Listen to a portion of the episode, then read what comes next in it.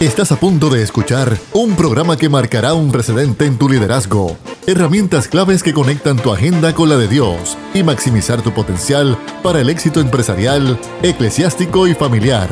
Esto es acción. Esto es crecimiento. Esto es Liderazgo Extremo con Emanuel Figueroa.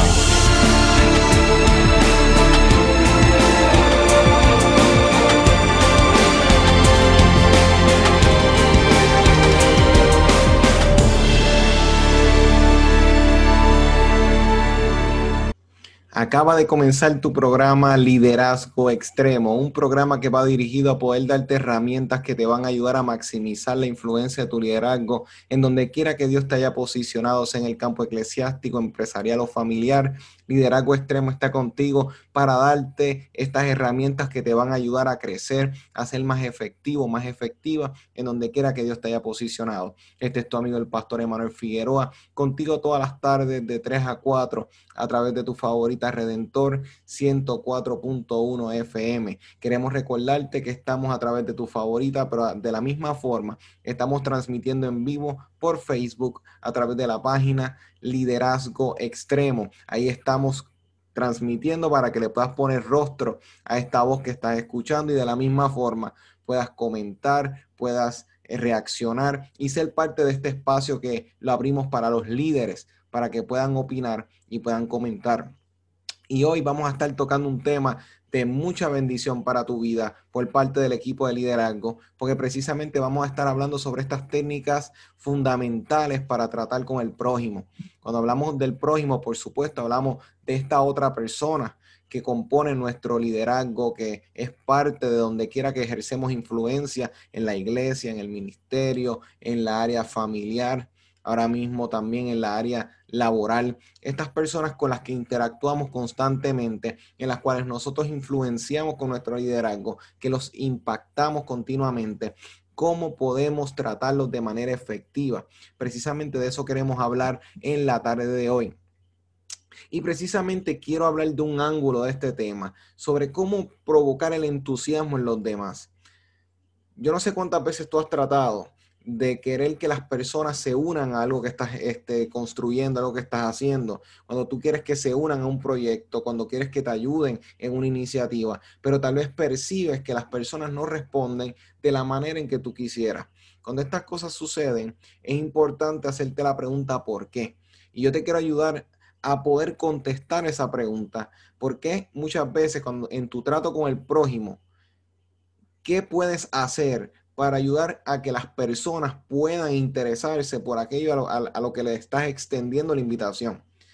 Eh, hay una analogía que escuché en algún momento dado, que era precisamente sobre este hombre que en algún momento dado quería irse a pescar. Y cuando él se iba a pescar, se dio de cuenta que los peces, si él quería precisamente capturarlos, tenía que entonces darles a aquellos que le gustaba a un pez, si tú le quieres, si tú lo quieres capturar, tú no le pones una dona. Una dona tal vez te gusta a ti, que me estás escuchando. Tal vez una empanadilla. Menciona un churrasco. Ahora mismo, esas cositas que a ti te gusta comer, una galleta, tú, esas cositas pueden ser tu debilidad, a tu gusto, a tu paladar. Pero a la hora en que estamos hablando de tú querer pescar, tú no puedes pensar en lo que a ti te gusta. Tú tienes que pensar en lo que le gusta al pez. ¿Qué es lo que le gusta al pez? Las lombrices. Pues entonces yo puedo hacer todos los intentos que yo quiera. Si voy siempre con lo que a mí me gusta y no pienso en lo que le gusta al pez, nunca lo voy a capturar, nunca va a ser parte de lo que yo quiero lograr. De la misma forma, las personas operan y funcionan siempre nos acercamos con lo que queremos, con lo que deseamos. Y esa es la razón por la que fracasamos. Tú me dirás, bueno, pero es que ¿cómo voy a hacer un acercamiento si no se trata de algo que quiero? Sí, tú puedes por iniciativa querer algo, claro que sí. Pero tú tienes que hacerte la pregunta, ¿qué la persona quiere? ¿Qué es lo que la persona necesita? Que si tú le, le presentas la idea, y le incluye su interés dentro de tu proyecto, entonces le puedes motivar a que quiera ser parte de lo que estás haciendo. Vamos a engranar y vamos a darle forma a esto en particular. Ahora mismo, si tú escuchas o tú ves las estadísticas de la palabra que más se repite en las, en las personas que atienden vía telefónica, sea por televenta, sea por eh, eh, dando un servicio, siempre la palabra que más se repite es el yo.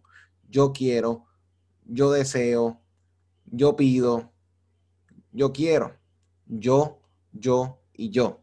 Y eso tienes que tenerlo claro. La gente piensa mucho en su yo. Y si tú no piensas en eso, no se van a interesar. Y entonces, esto te lo menciono porque estaba leyendo esta semana que en un momento dado un pastor, este pastor quería que todos los líderes de la congregación, entiéndase, los líderes de matrimonio, los líderes de jóvenes, los líderes de los ujieres, todos vinieran a esta reunión. No les dijo para qué los quería.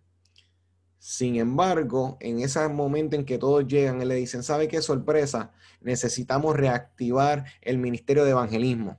Y sabe que yo quiero que todos los líderes sean parte de esto. Vamos a estar X, Y tantos días. Y vamos a estar haciendo todas estas actividades. Y quiero que en menos de un mes tengamos un 50% de crecimiento en la congregación. ¿Dudas o preguntas? Todo el mundo se quedaron callado mirando. Muy bien, no hay duda. Se fue. En la próxima reunión, en las próximas actividades, cada vez más venían menos personas para ese gran preparativo evangelístico. Hasta que al final se quedaron solamente tres y eran las personas que no tenían nada eh, que hacer en su, tiempo libre. Precisamente, incluso personas que estaban retiradas. Esos eran los, tres que se quedaron. Date de cuenta de este detalle. ¿Qué pasó aquí? ¿Qué, qué pasó mal? él no contó, eh, a este pastor se le olvidó que ellos son líderes de otros ministerios, pero no le importó la agenda, la familia, simplemente quería que todos fueran parte, porque entendió que como son líderes deben saber hacer todo. No consideró el interés de los demás. Y ahí es donde estamos fallando como líderes, porque estamos buscando completar proyectos sin ver las realidades de los demás. Las personas cuando vienen a donde ti, ellos quieren crecimiento. Las personas quieren crecer, quieren ser parte, quieren poder ser reconocidos. Y por alguna razón esas tres cosas en algunos círculos son demonizadas. Son marcadas como mal. No, no, no, tú no puedes tener interés por lo que tú quieres. Tú no puedes buscar que te reconozcan. Tú no lo buscas como persona, pero el líder sabe que es algo necesario. Por eso el apóstol Pablo, para irnos un poquito bíblico, decía que precisamente honremos a aquellos que laboran en la obra del Señor. Y precisamente eso es un texto bíblico. Ahora mismo todas las organizaciones preparadas y exitosas están dando al clavo en un denominador común, reconocen, toman en cuenta las opiniones de los que lo componen. De lo contrario, son círculos de empleados que andan desmotivados, no encuentran su lugar en lo que están haciendo y es precisamente el fallo en donde los líderes usualmente se equivocan. Indiscutiblemente debemos aprender que yo tengo que ver en mi proyecto cómo él mismo invita a la persona a crecer. ¿Qué oportunidad le da esto a la persona? ¿Qué contribuye? ¿Acaso lo que yo voy a hacer puede representar una invitación a salir de un área de confort, de seguridad de esta persona que tiene tantos talentos, pero no se le ha dado oportunidad? Tú le puedes acercar, mira, yo he visto estas cualidades en ti y yo quiero darte la oportunidad que tú puedas crecer. Me gustaría que tú fueras parte. Mira el acercamiento. Yo no estoy buscando meramente que la persona haga lo que yo quiero que haga. Yo le estoy ofreciendo una oportunidad para que la persona crezca también. Eso para darte un ejemplo. Pero hay personas que tal vez no necesitan más experiencia en esa área. Pero entonces tú puedes ir por el detalle del reconocimiento yo reconozco que tú tienes estas cualidades. Yo reconozco que eres una persona capaz, muy efectiva en estas cosas que haces. Me gustaría que fueras parte. Sé que serías de bendición. Estos acercamientos ves que van separándose de lo que yo quiero y me voy centrando en el interés de la persona. Y son estas cosas las que me invitan a mí a poder ver y crear este sentimiento de pertenencia. Si tú quieres crear un sentido de interés y de pertenencia en un lugar, debes involucrar a las personas, más allá de lo que se da por sentado de la razón por la que están en ese lugar. Ahora mismo, por ejemplo, los padres y las madres pueden empezar cultivando esto en los hijos, llevándolos a tomar decisiones. ¿Qué te vas a poner hoy? ¿Qué quieres comer? ¿Qué vamos a escoger? Mira estas decisiones. ¿Te quieres ganar? ¿Te quieres comprar esto? ¿Qué vas a hacer para ganártelo? Invita a las personas a dándole un lugar, un, un poder delegado, donde la persona opine, donde la persona pueda escoger crea esos espacios. Si tú no los creas, no se dan. Como líder, tú eres quien define la estructura en el lugar donde estás. Voy a repetir eso. Tú como líder creas la estructura del lugar. Tú creas el ambiente, cuán participativo es. Depende de ti como líder. ¿Cómo tú vas a fomentar un ambiente donde las personas se ayuden, se busquen, pues tienes que cultivarlo. ¿Qué es lo que la gente quiere? Te mencioné ser parte, socializar. Es una forma de crear vínculos y sentimiento de pertenencia. ¿Cuántas actividades tú haces dentro de tu programa donde tú quieres que las personas compartan, tú quieres un ministerio, una organización, tú quieres una familia más fuerte, pues crea espacios de coinonía. Eso le gusta a las personas. Y entonces busca qué música, qué tipo de música, adecuada, por supuesto, pero le gusta a las personas, qué actividades le gustan, de dónde vienen, si son de otros países, cuáles son las culturas, qué, eso, qué es lo más que le gusta a este grupo de personas, le gustan las pizzas si son jóvenes, aunque las pizzas le gusta a medio mundo, pero qué le gusta este quesito, o sea, busca cosas que despierten el interés y el deseo en las personas. Nos hemos vuelto en a veces en momentos mediocres en que no, las personas deben aprender a ser agradecidas, las personas deben aprender a bregar con lo que hay. Y eso es tan desmotivador para las personas, porque a pesar de que lo podemos buscar para crear la culpa en la otra persona, nos olvidamos que estamos siendo mediocres con ellos, mezquinos, ¿Qué tal si aprendemos y fomentamos y creamos ambiente donde las personas digan, él o ella piensa en mí, piensa en mi postura, piensa en mis habilidades, mis destrezas? Y esto de invitar a las personas no es meramente quedarse en buscar la forma de sacarlo de un área de confort. También es ayudar y reconocer que hay cosas donde las personas simplemente no se sienten cómodos y entonces yo tengo que saber qué alternativa yo puedo crear para esta persona. No es, no, no, no, nos vamos todo el mundo por ahí, todo el mundo tiene que comerse lo mismo, todo el mundo tiene que ir por lo mismo. Hay otras realidades. Y hasta que en nuestros grupos no entendamos la diversidad de intereses, de motivaciones, no todo el mundo está buscando lo mismo. Yo, y yo te pregunto, ¿tú sabes lo que tu grupo de trabajo necesita? Lo que, los que componen tu liderazgo, tu ministerio, tu familia necesita. Porque hay un paso entre lo que quieren y lo que necesitan. No puedes solamente pensar en lo que necesitan si ellos no se han dado cuenta que lo necesitan. Eso es un proceso de madurez. Esto pasa mucho cuando queremos darle talleres a las personas que sabemos que son necesarias, pero la persona no ha entendido que lo necesita si yo no busco despertar ese interés antes de llevarlo a ese lugar, va a ir desmotivado, desmotivada, no va a entender la razón porque no ha entendido el motivo, porque no conectaste con su interés. Pero si tú te sientas con la persona y dialogas, mira, tú has visto tu desempeño, esto ha sido excelente, pero estas áreas tú puedes mejorar. Estas áreas pueden ser de crecimiento para tu vida. Si tú tomas este taller, sabes que te va a ayudar, te va a ayudar a crecer, vas a ser más efectivo, tú tienes estas metas a largo plazo. Esto contribuye. Cuando tú le hablas esto a las personas, despiertas en ellos la utilidad. Porque cuando la persona ve y encuentra su deseo en aquello a lo que le estás invitando, encuentra utilidad, qué uso le va a dar ese conocimiento. Por eso es que nuestras predicaciones, cuando estamos hablando ministerialmente hablando, debemos enfocarnos en no solamente lo que yo quiero compartir, lo que yo entendí, debemos hablar a las necesidades de la gente. Si no hablamos a las necesidades de las personas, pues entonces estamos hablando al aire las personas, Jesús hablaba al dolor, al sufrimiento y a las preguntas de las personas.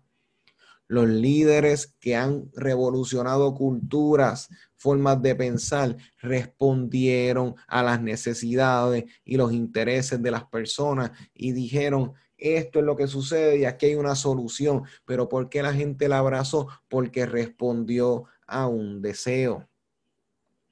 Jesús dijo en alguna ocasión, tú no, tú no le das pan, o en este caso tú no le das piedra a aquel que pide pan, tú no le das una serpiente a aquel que tiene hambre. ¿Te das de cuenta? La necesidad, el interés, es lo que debemos apelar, es lo que debemos buscar. Así que para resumir en este espacio, para que mis compañeros de, equipo puedan proseguir con otros ángulos de este tema, de las técnicas fundamentales para tratar al prójimo, antes de pensar en el yo, piensa en el prójimo. Tienes un deseo, tienes un plan perfecto. ¿Cómo lo voy a ejecutar? ¿Cuáles van a ser los estándares, las medidas? Piensa en tu grupo. Piensa y trabaja y crece como líder y brega con lo que tienes. No todo se soluciona con outsourcing, trayendo gente de afuera o siempre haciendo cambios. Busca dentro de tu equipo de trabajo y busca cómo trabajar y crear con las herramientas que Dios te ha permitido tener. Si tú como yo no crees en las coincidencias, pues entonces entiende que las personas que componen tu grupo, sea su carácter, sea su temperamento, hay formas de capturar su atención pero para lograrlo, para identificarlo, debes acercarte, debes conocerle. Y cuando conozcas lo que les llama, lo que necesitan, entonces eso te va a ayudar a poder fomentar y el despertar un interés en las personas, partiendo de un ofrecimiento, una invitación, una identificación de aquello que ellos necesitan, para que entonces le pongan cuerpo, alma y corazón al proyecto que Dios puso en tus manos. Y eso depende de ti. Oración, pero de la misma forma, estrategia. Sabiendo y siendo prudente, pues nos toca a nosotros tomar decisiones. Pues si Dios pensara por nosotros, no nos da un cerebro a cada uno. Así que prepárate que el liderazgo extremo está apenas comenzando. Quédate pendiente, recuerda que estamos en Facebook a través de la página Liderazgo Extremo, comenta, saluda, reacciona y estamos por tu favorita Redentor 104.1 FM. No te despegues que ahora esto sigue. Bendiciones del cielo para todos. Un sábado más aquí en Liderazgo Extremo. Gracias, gracias a Emanuel, ¿verdad? Que ya comenzó este tema que vamos a estar hablando eh, en el día de hoy sobre lo tengo aquí sobre las técnicas fundamentales para tratar con el prójimo. Y ya Emanuel nos hizo, ¿verdad?, la base bien hecha para poder hablar sobre este tema. Y en esta parte del programa vamos a estar hablando sobre un tema bien importante también en cuanto a tratar con el prójimo, que es la crítica. Y lo tengo aquí, lo voy a compartir con todos ustedes, porque creo que es algo que nos sucede bien a menudo y que en muchas ocasiones lo hacemos de manera eh, intencional y en ocasiones de manera ¿verdad? no intencional. Así que para que no, te vuelva a suceder o que puedas estar un poquito más consciente sobre este tema tan importante que es la crítica, que socialmente muchas veces decimos, ¿verdad? Esta, esta maravillosa frase bien pueblerina que decimos, bueno, para que se lo diga a otro, se lo digo yo. Así que hoy usted va a poder ver la crítica desde una perspectiva distinta, porque eso es lo que tratamos siempre aquí en Liderazgo Extremo, que usted pueda, ¿verdad? Como que mejorar, aprender y que lo que va a aprender hoy sobre la crítica lo pueda poner en práctica tanto a nivel personal, a nivel ministerial, ¿verdad? En su, eh, en su familia, a nivel personal, a nivel ministerial, a nivel profesional. Ok, vamos a empezar. Usted se va a preguntar, bueno, Sohili, pero ¿y qué entonces es la crítica? Pues mira, tengo aquí varias cositas y las quiero compartir con todos ustedes en el día de hoy. Dice que la crítica es, en ocasiones, ¿verdad? Hablar mal de alguien, mal de alguien o de algo, cuando señalamos un defecto o, tachamos, ¿verdad? Eh, algo en otras personas. En otro lugar encontré una definición que decía, que es un conjunto de opiniones o juicios, y esa palabra es bien importante, que responden a un análisis que pueden resultar positivo o negativo. Y de eso estamos claros. Siempre hemos escuchado que hay críticas eh, constructivas y la realidad es que hay críticas que son destructivas también. De manera general, de manera general la crítica se refiere a un juicio, que puede ser objetivo o que puede ser subjetivo. Hoy vamos a estar hablando, porque verdad existen varios tipos de crítica, vamos a estar hablando de esa crítica que en muchas ocasiones es subjetiva. ¿Por qué? Porque aunque está la crítica objetiva o científica, ¿verdad?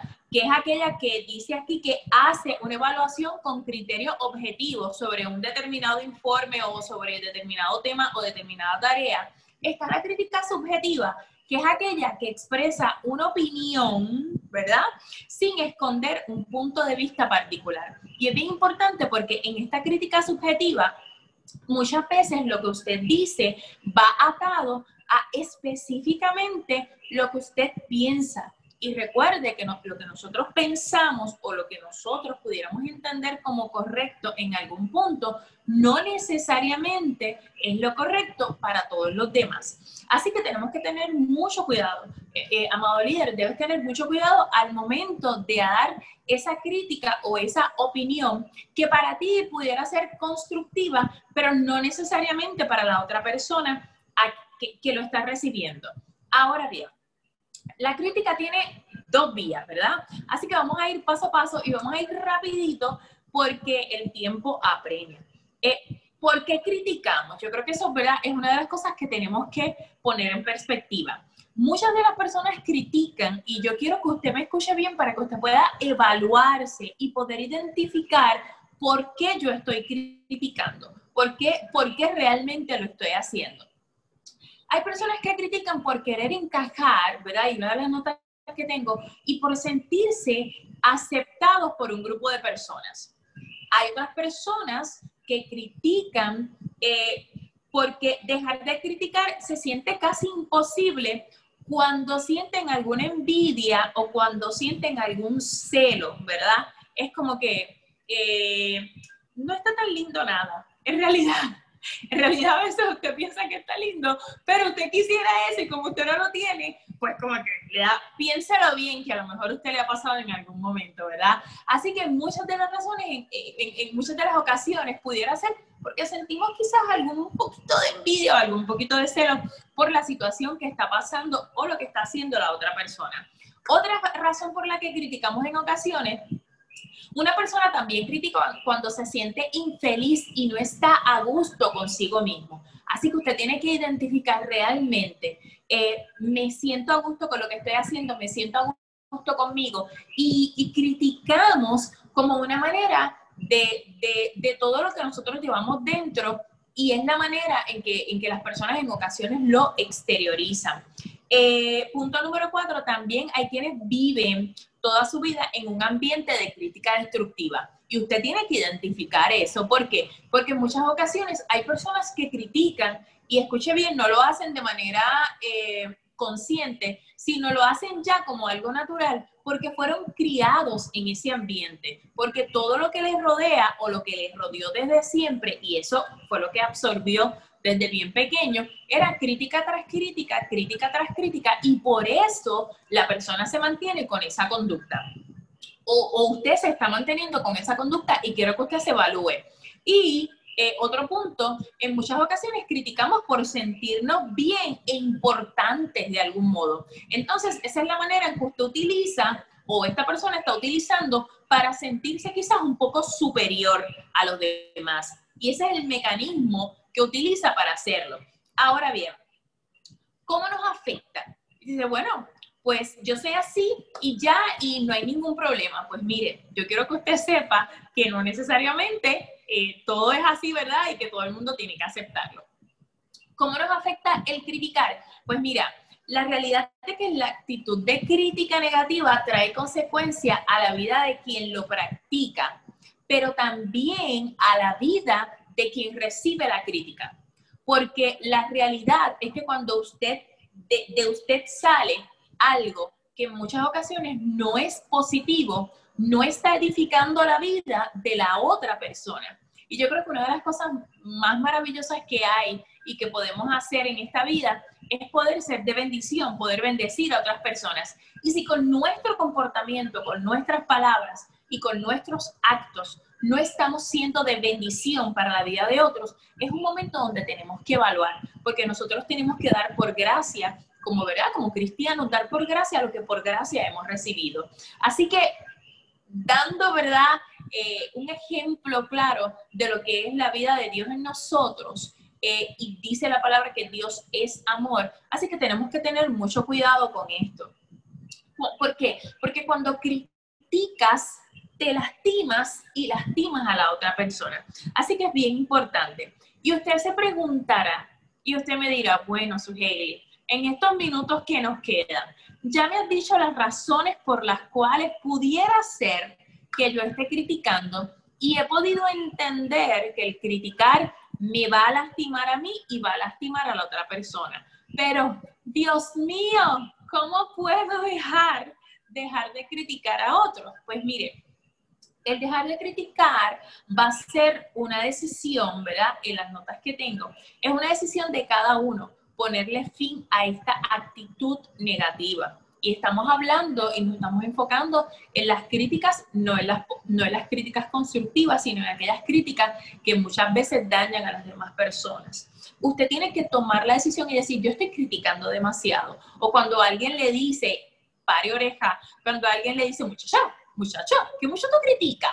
Eh, o tú le ves todo y tú siempre ves, y cuando las personas que están en su entorno le hacen ese tipo de comentario, eh, tenga bien presente esto y esté bien pendiente a este tipo de señalamiento hacia su persona para que usted pueda identificar y pueda ver eh, áreas de oportunidad que muchas veces tenemos y no nos damos cuenta. Y usted pueda trabajar literalmente con eso y podamos seguir dejando legado y siendo de bendición a todas las vidas que tengamos cerca. Ok, así que ya vimos que usted tiene que tomar la decisión.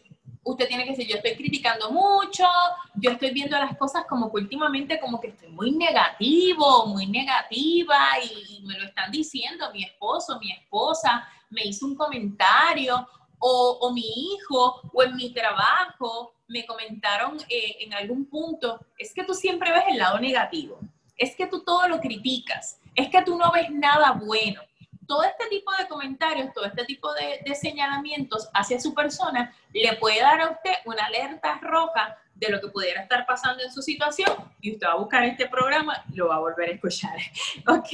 Entonces, es bien importante que podamos tomar la decisión de decir, ¿qué voy a hacer? ¿Qué voy a hacer en este momento? Número uno, definitivamente tenemos que pedirle dirección, sabiduría, dominio propio a nuestro Padre Celestial, al Espíritu Santo, para que pueda tomar control, ¿verdad?, de nuestra mente y pueda ayudarnos y podamos tener un poco más de sabiduría a la hora de poder hablar con otras personas. Porque como líder, usted tiene que entender algo bien importante. Las personas que están cerca de usted han crecido y han sido marcadas a lo largo de su vida por diferentes situaciones, diferentes experiencias, diferentes momentos, tanto buenos como malos, que han formado el carácter de las personas que usted tiene cerca. Eso incluye su familia, eso incluye sus compañeros de trabajo, eso incluye todas las personas que usted pueda tener cerca. Muchas veces como líder, nosotros conocemos de las personas que tenemos en nuestro entorno los últimos 3, 4, 5 años, porque es el tiempo que esa persona llegó a la congregación, o porque es el tiempo que llevó casado, o porque es el tiempo que lleva en la empresa un mes, dos meses, cinco, diez años, pero no conocemos toda la vida de esa persona. Como usted no tiene eh, el conocimiento y no sabe todo lo que, todo el background, ¿verdad? O toda la niñez o todo el crecimiento que tuvo esa persona, es bien importante que usted pueda entender que al momento de decir algo, tenemos que tener mucho cuidado. Hay muchas personas que crecieron en diferentes ambientes donde lo que tienen y la percepción que tienen de su persona es bien arraigada y piensan que no sirven, piensan que son una carga, piensan que todo lo hacen mal, piensan que, que, que a mí nada me sale bien. Y comentarios negativos, despectivos hacia su persona pudieran fomentar o aumentar esta mentalidad que esa persona tiene de sí mismo. Así que tenemos que tener mucho cuidado porque, porque la realidad es que usted no sabe y usted no conoce o no conocemos, ¿verdad? Porque los que trabajamos con personas estamos en este, en este mismo barco todos. No conocemos todo lo que ha pasado, todo lo que ha vivido cada una de las personas que nosotros tenemos cerca. Y es bien importante que usted, ¿verdad? Como ya dijimos, usted tome la decisión de cambiar, pero hay otras cosas que usted tiene que tomar en consideración también y vamos a seguir aquí, se las voy a mencionar. Es importante que usted pueda aceptarse tal cual es, porque cuando hablamos al principio, la crítica va a tener siempre, ¿verdad? Dos canales y en algún punto nos criticamos inclusive a nosotros mismos. Así que como parte de este proceso de poder mejorar y dejar de criticar tanto a otras personas como a mí mismo, es bien importante que yo pueda entender y tenga que aceptarme tal y como soy. Así que no vamos a ser perfectos nunca, tenemos que aceptarnos tal y como somos. Bien importante, otro punto, es que tenemos que analizar nuestro comportamiento. Es importante que lleguemos al punto donde usted pueda identificar por qué estoy criticando, cuándo lo estoy haciendo, con quién, con qué personas mayormente es que lo hago y cómo lo estoy haciendo. Así que bien importante que esté pendiente a esto para que podamos ¿verdad? ir creciendo en ese aspecto. Y Bien importante también que usted pueda descubrir cuál es el motivo de esta conducta. ¿Por qué estoy criticando? ¿Qué me motiva? ¿Qué me impulsa a tener este comportamiento con las demás personas? ¿Y qué me impulsa a tener este comportamiento inclusive en muchas ocasiones conmigo mismo o conmigo misma, ¿verdad? Es bien importante. ¿Por qué le digo esto? Porque este es el punto donde tenemos que practicar la empatía tenemos que ponernos en el zapato, ver la posición de la otra persona y muchas veces lo escuchamos, pero como que es un poquito más complicado poder hacerlo. Así que como no tenemos un total conocimiento de cuál es el background, el crecimiento, el desarrollo y la manera de crianza de esta persona a la que usted está criticando, porque, ¿verdad? Como mencionamos en algún punto, usted no conoce todo sobre la vida de todas las personas que tiene cerca, debemos de tratar de ser lo más empático posible y poder entender que no siempre lo que nosotros pensamos que es correcto lo es por otra parte, tenemos que mirar nuestros propios defectos. Eso es bien importante, poder entender que no somos perfectos y que nosotros también cometemos errores en muchas ocasiones y poder pensar de manera opuesta. ¿Qué pasaría si usted tiene la posibilidad de pensar diferente y de ver otras posibilidades a eso que usted entendía que era lo correcto. Así que ponga esto bien en práctica para que usted pueda continuar siendo de bendición tanto a su familia como a las personas que tenga cerca en todo momento. Vamos a seguir continuando con este tema maravilloso y les dejo con mi compañero y hermano en Cristo, Michael. Dios les bendiga mucho.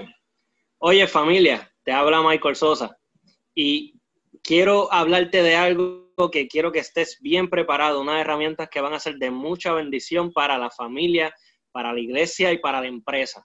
Te voy a dar unas herramientas que necesito que estés bien pendiente, porque créeme que te van a ayudar para apreciar a tu prójimo y para honrar a tu prójimo.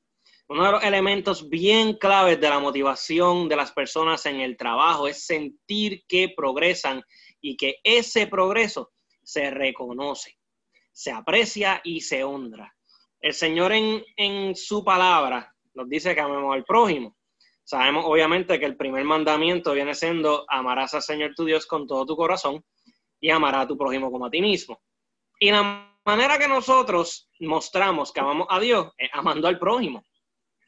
Y dentro de todo este aspecto, una manera de nosotros amar al prójimo es apreciándolo y honrándolo, porque es fundamental para nosotros poder tener ese, ese trato, esa relación con el mismo. Cuando reconocemos, apreciamos y honramos la valía de otra persona, es muy probable, mire, escucha esto y esto es un dato certero, es muy probable que se esfuerce más en su labor y responsabilidades, lo que implica que su desempeño va a incrementar, no va a reducir, va a incrementar. ¿Ok? Así que, ¿qué pasa cuando apreciamos y honramos de manera sincera a las personas dentro del contexto del liderazgo, sea en lo eclesiástico, en lo familiar o en lo empresarial? Pues pasa exactamente eso, algo extremo. Así como liderazgo extremo, pasa algo extremo. El resultado es que genera beneficios en la salud mental de los trabajadores y en el rendimiento laboral. Se te va a redundancia desempeñando. Así que los resultados siempre son positivos. Eso no falla. Siempre hay un efecto positivo cuando nuestra mente actúa de manera positiva porque se está nutriendo de lo que es positivo. Así que por tal razón ejecutamos de manera positiva el poder de la palabra. ¿Verdad que sí? El poder de la palabra es bien importante, ¿ok?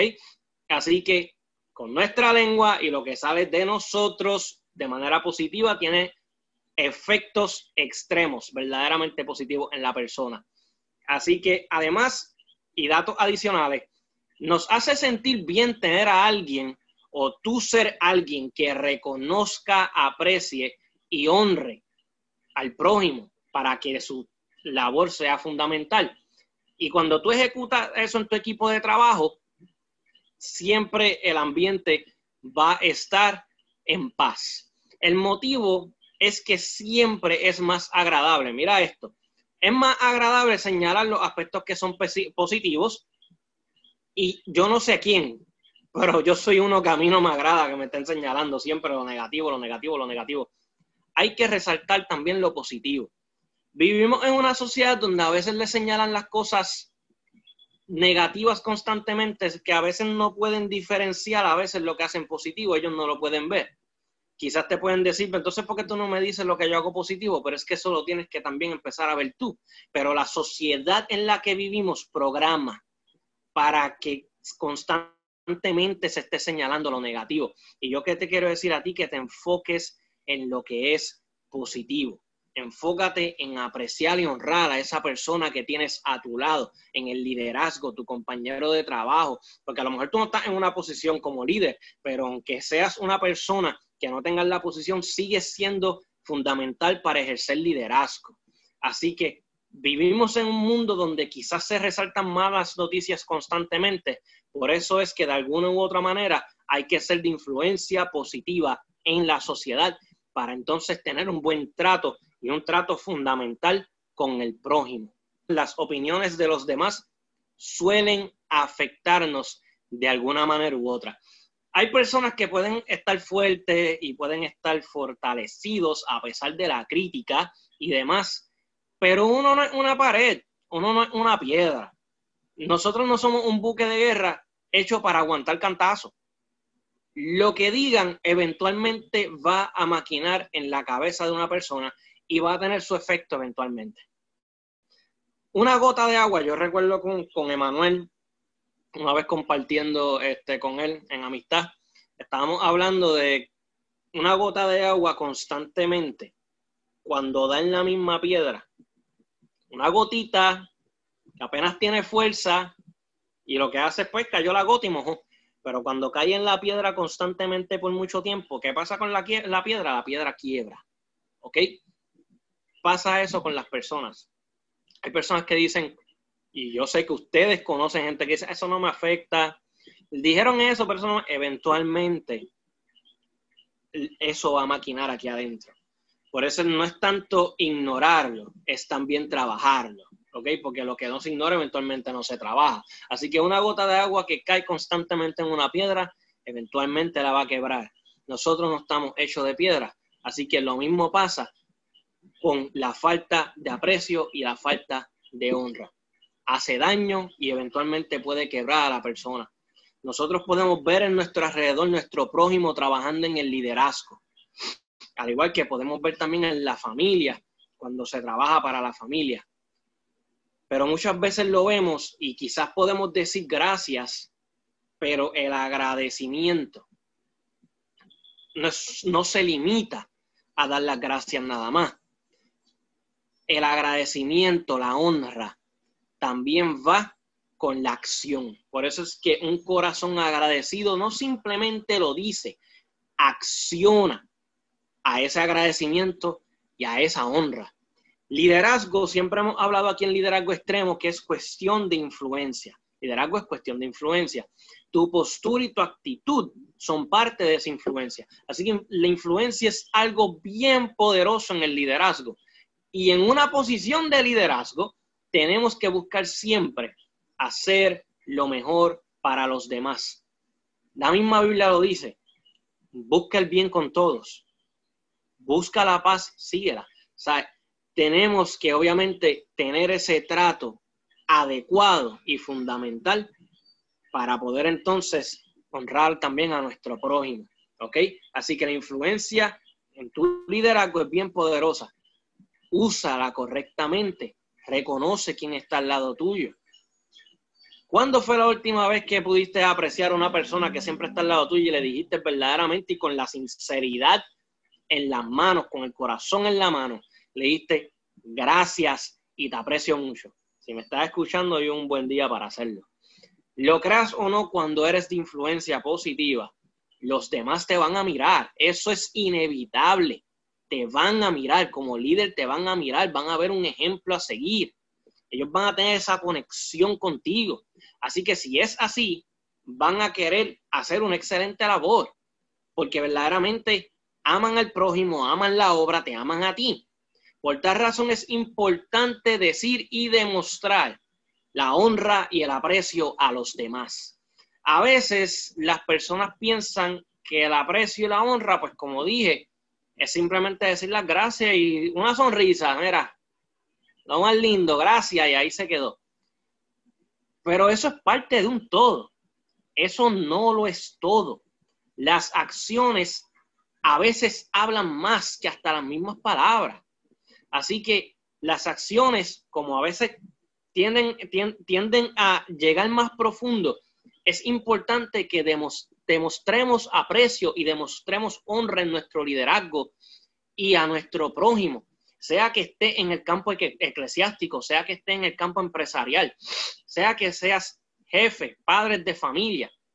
Se demuestra el aprecio con la familia, con los demás es bien importante que vean que tú eres una persona agradecida. Nosotros los cristianos tenemos que vivir en ese agradecimiento.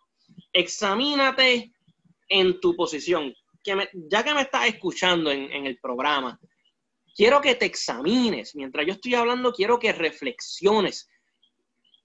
Quiero decir lo siguiente. A todo el que me está escuchando y me está viendo, estoy hablando directamente contigo. Examínate en este momento. Ten en mente esa persona que hace una, y esas personas, las diferentes personas que hacen un excelente, un excelente trabajo, una excelente labor.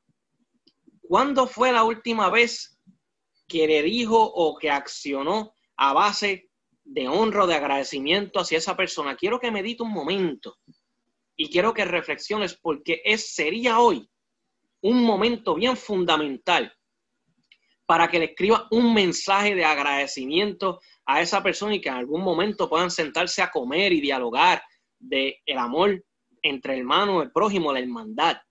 Así que medita y reflexiona porque hoy es un buen momento para escribirle un buen mensaje de aprecio a esa persona que tú amas y honras porque está contigo en la labor del liderazgo o incluso hasta líder que tú sabes que tú aprecias y que honras también puede empezar eh, cuando termine el programa, ahora mismo, la semana, cuando lo vea en el desempeño laboral, porque esa persona siempre está a tu lado. ¿Sabías que investigaciones en el campo de la psicología han comprobado que el esfuerzo funciona mejor? el refuerzo, perdón, el refuerzo funciona mejor que el castigo en la modificación de conducta. En el campo de la ciencia, lo que viene siendo la psicología, la neurociencia y demás, el refuerzo lleva al aprendizaje, a la modificación de conducta, como mencioné, a mejorar las áreas que requieren y si se ha cometido un error, se va a enmendar y lo que se hace bien, se va a empezar a hacer mejor. La sanción, por el contrario, no provee resultados. Contrario a lo que piensa la sociedad, debemos de reforzar, no atropellar. El refuerzo debe ser una, herramienta, un instrumento que el líder y las personas en posiciones de, liderazgo o personas que ejercen liderazgo, sea en la posición que sea o sea en lo eclesiástico, familiar, empresarial, el refuerzo positivo es fundamental para el trato con el prójimo. Así que bien importante que se refuerce y no se atropelle. En las relaciones laborables podemos asociar quizás el castigo con la crítica, y, pero el refuerzo es parte también del reconocimiento. Yo refuerzo a esa persona porque la honro y la aprecio y la reconozco. Así que se refuerza con aprecio y honra de manera sincera. Cuando se aprecia y se honra a alguien, nunca debe de faltar la sinceridad, ya que acabo de tocar eso, que nunca te falte la sinceridad. Hay gente que dice gracias por simplemente cumplir por el protocolo y esto no es cuestión de decir gracias o accionar de manera protocolar. Hay que verdaderamente hacerlo de corazón, reconociendo quién es el prójimo, que es eso, tu prójimo, y debes de amarlo como a ti mismo, como establece la palabra. Apreciar y honrar ayuda a que los demás saquen el mejor potencial de ellos, al igual que convierten los errores en oportunidades. Imagínate eso. Mira hasta dónde lleva la aprecia. Que cuando tú aprecias y honras a las personas, lo que hace es que si ellos cometieron un error, ellos mismos lo van a reconocer, a reconocer, perdón, y se convertirá eso en una oportunidad de aprendizaje y de refuerzo, como mencionamos ahorita. Así que de nada, de nada sirve decirle a alguien que es torpe, que no sirve. Eso nunca va a ser un trato fundamental. Eso nunca debe ser parte de nuestro vocabulario. Eso nunca debe ser parte de quienes somos. Seguramente cuando tú haces quizás acciones negativas, lo que pondrá a la persona a la defensiva y lo que va a hacer es bloquearlo. ¿Qué se ganó? No se ganó nada. Así que Dale Carnegie indica que debemos presentar aprecio sincero, entendiendo que ha dado resultados. Y lo que se ha hablado en este momento es con base científica, datos certeros. En conclusión, con el aprecio y la honra, mejoramos las relaciones interpersonales. Escucha, con el aprecio y la honra, mejoramos las relaciones interpersonales en las organizaciones. Reforzamos el autoconcepto de los demás, minimizamos los errores, apunta, reforzamos el autoconcepto de los demás, minimizamos los errores y aumentamos el empeño en el trabajo bien hecho, sea en los diferentes campos, eclesiástico, familiar, empresarial. Esto es una verdad fundamental. Así que, equipo, Emanuel, ¿qué me dices? Gracias por sintonizar este tu programa Liderazgo Extremo. Agradecemos tu sintonía. Te invitamos a seguirnos todos los sábados de 3 a 4 a través de tu favorita Redentor 104.1 FM. De la misma forma, si tú quieres conectar con este proyecto, que busca equipar líderes tanto en empresas como iglesias, nos puedes contactar, escríbenos un correo al liderazgo gmail.com. De la misma forma, nos puedes contactar por las plataformas en Facebook bajo el mismo nombre, Liderazgo Extremo. También nos puedes seguir para el contenido de este programa en YouTube, en Spotify, bajo el mismo nombre. Así que contacta y síguenos y nos vemos el próximo sábado. Esto es Liderazgo Extremo.